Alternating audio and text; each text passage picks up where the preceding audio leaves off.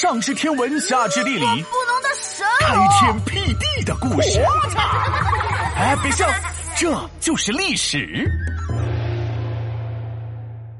南北朝六，北魏贵族以斗富为乐。快快快，提大龙，快帮我把榔头拿来！啊，拿榔头干嘛？你要学二哈拆家呀？还是二哈呢，你才是狗呢！我要把我的小猪存钱罐砸了，把钱都取出来。取钱？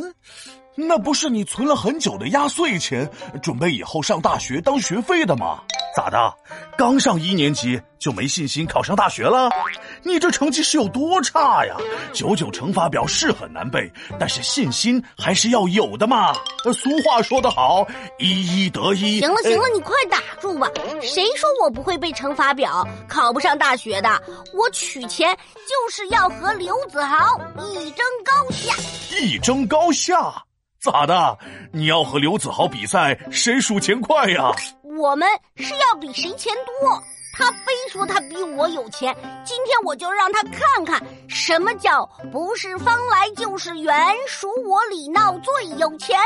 你说你俩小学生不好好比比，谁成绩好，谁缺点少，谁没事最能帮助弱小，居然攀比钱多钱少，这样的行为很不好。我跟你说。斗富这种行为，轻则毁了个人，重则毁了国家。想当初，北魏王朝就是因为当时的王公贵族互相攀比斗富而日渐衰败的。啊，还有这么一回事呢？可不是，北魏孝文帝变法改革后，本来民族矛盾是有所缓解。但是王公贵族继续过着奢侈腐败的生活，无止境的敛财，让人民税负越来越重，最终爆发了起义。就是比个钱多钱少，不至于这么严重吧？那你是不知道他们过的是有多奢华。当时的王公贵族不比怎么更好的管理国家，不比怎么更好的建设家乡，不比怎么更好的让百姓生活幸福，而是。互相竞赛修园林，你修楼台，我修亭。坐上珠玑朝日月，堂前伏伏亮晶莹。下有桃李芬芳绿，冬有松柏色长青。满屋翡翠和玛瑙，除了黄金就是银。豪华奢侈胜天上，人间哪得几回寻？天啊，这也太奢华了吧！哪里是王公贵族的家呀？要是喷上点干冰，我看啊，这就是《西游记》里王母娘娘的瑶池啊！就这还没完，王公贵族里最有钱的当属河间王元琛，那家里富的呀！如果说别人家是富的流油的话，元琛他家就是富的流钱呐。当时元琛为了和宰相高阳王元雍斗富，把家里修得跟皇宫差不多，就连井都是用玉石砌的，打水的罐子都是用金子做的。嚯！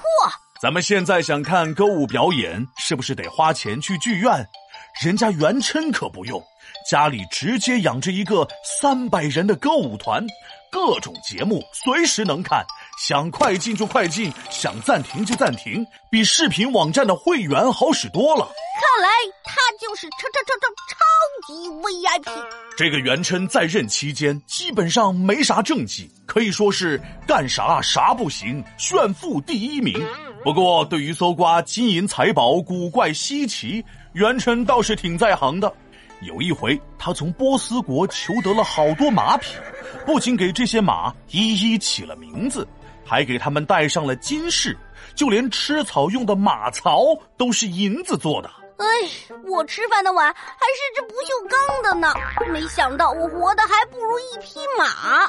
所以这个元琛到底有钱到什么程度呢？呃，我这么跟你说吧，当时贼有钱的张武王元荣去元琛家做客，见到了那么多没见过的稀世珍宝之后，难过到不行，回家直接大病了一场。那是三天三夜卧床不起。不过你想想，所有的王公贵族都不务正业的斗富，国家能好？再说了，就算是斗富，这富也不是天上平白无故掉下来的，还不是搜刮的民脂民膏。所以最终北方六镇爆发了起义，北魏内部也发生了大乱，分裂成西魏和东魏。看来斗富真的是百害而无一利呀！哎，看来我还是和刘子豪比比，比谁先把九九乘法表背下来吧。皮大龙敲黑板，历史原来这么简单。北魏贵族真奢华，财富百姓身上拿。尤其河间王元琛，金如山堆，银如麻。